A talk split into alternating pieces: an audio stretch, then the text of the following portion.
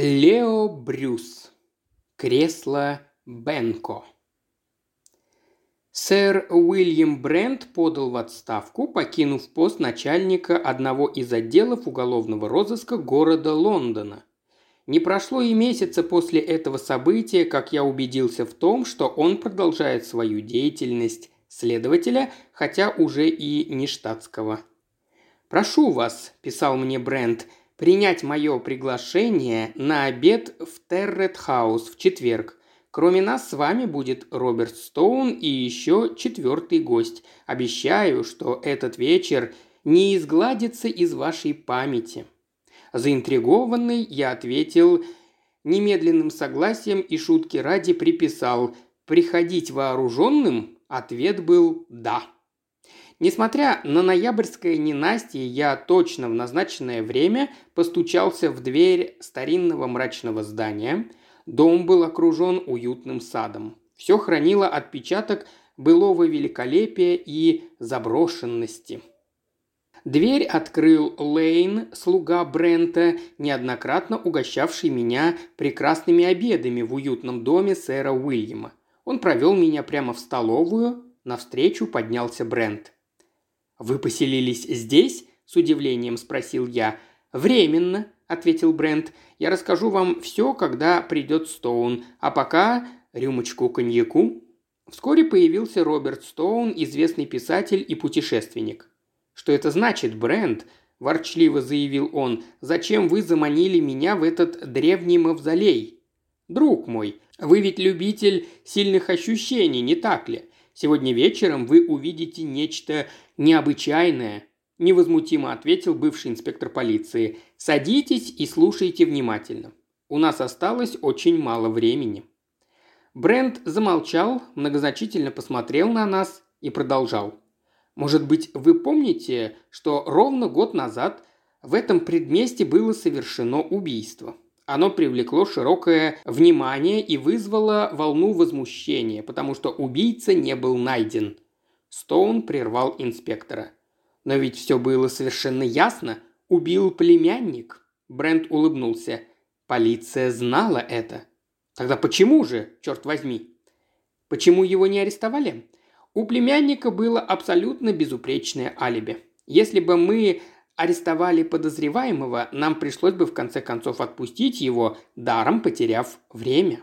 А ведь вам известно, что наши законы не разрешают дважды арестовывать человека по обвинению в одном и том же преступлении. Учитывая все это, я доказал соответствующим инстанциям Скотланд-Ярда, что мы добьемся лучших результатов, если это дело предоставят вести мне одному.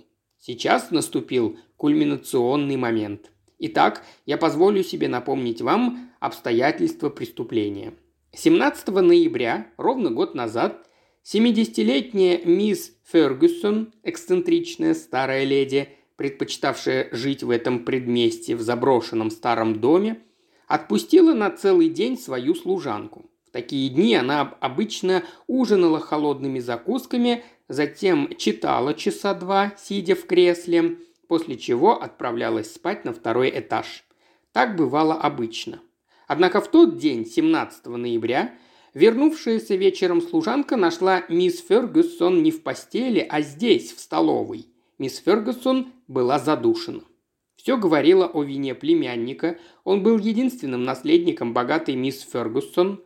Он был по шею в долгах имел ключ от входной двери, неоднократно угрожал старой леди расправиться с ней, когда она отказывала ему в деньгах.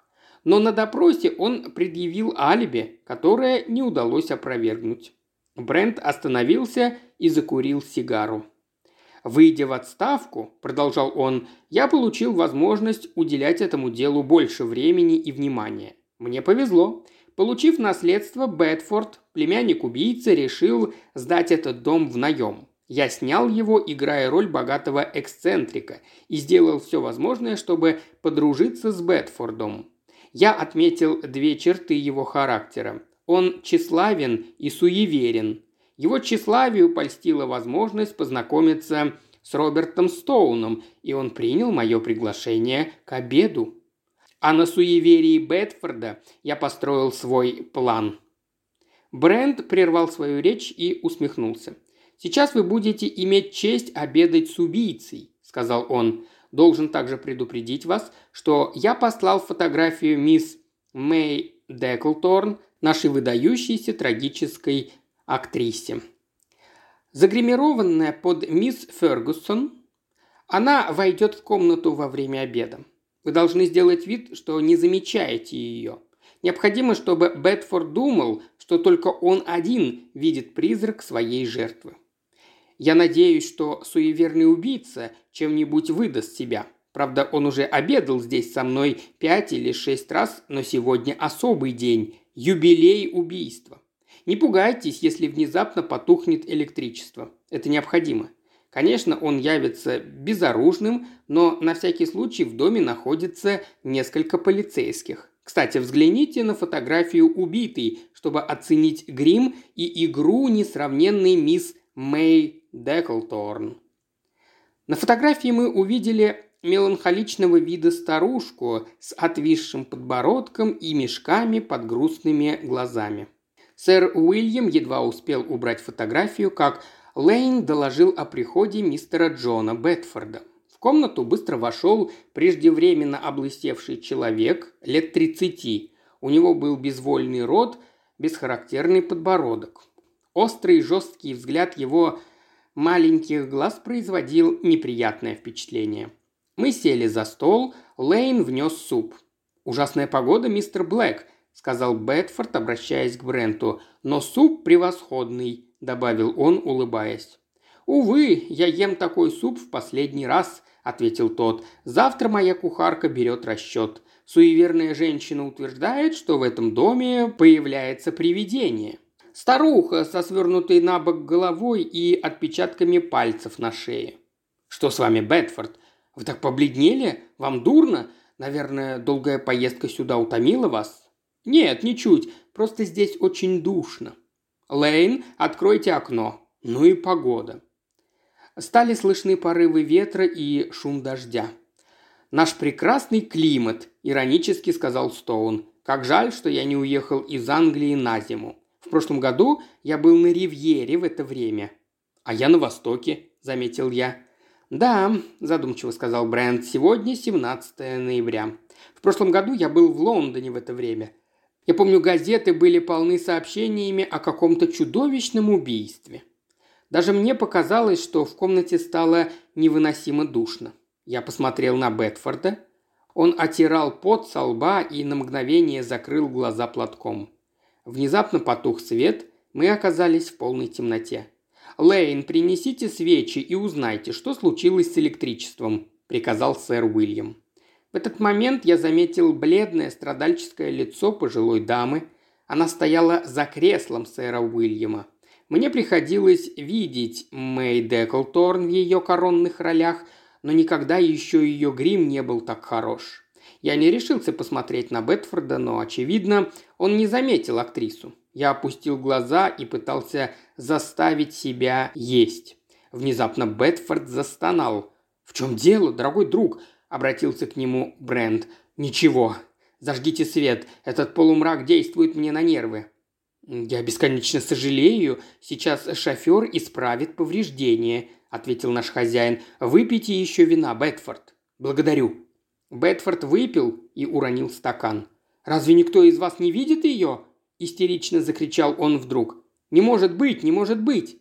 «Дорогой мой!» Брент встал и наклонился над Бетфордом – «Вы, наверное, больны? Вызвать доктора?» На Бетфорда было страшно смотреть. Невероятным усилием воли он пытался овладеть собой. Мы же перестали разговаривать и следили за тем, как медленно, очень медленно актриса начала приближаться к Бетфорду. Это переполнило чашу.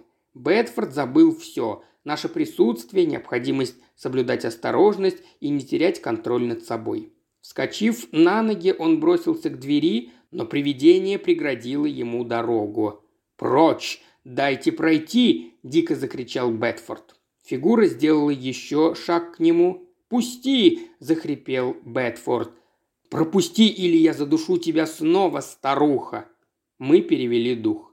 Теперь все было кончено. Загорелся свет, Инспектор встал со стула и нажал кнопку звонка. Полицейские подняли рыдавшего Бетфорда. «Он сознался при свидетелях», – сказал инспектор. «Наденьте наручники». Писатель Стоун первым нарушил воцарившееся молчание. «Допрос с применением пыток», – возмущенно сказал он. «Я сожалею, что участвовал в нем». «Но как прекрасно играла Деклторн! Какой удивительный грим!» – возразил я. «Да», – сказал Брент. «Где она?» «Лейн». «Да, сэр». «Где мисс Деклторн?» «Мисс Деклторн, сэр?» Казалось, Лейн был изумлен. Через десять минут Лейн вернулся. «Никто не видел ее, сэр. Я опросил всех». И добавил «Вам телеграмма, сэр». Сэр Уильям быстро пробежал телеграмму, и я впервые увидел смятение и страх на его лице. «Боже мой!» – прошептал он. «Прочтите!» «Очень сожалею. Серьезный грипп или даже коронавирус. Не смогу приехать. Мэй Деклторн».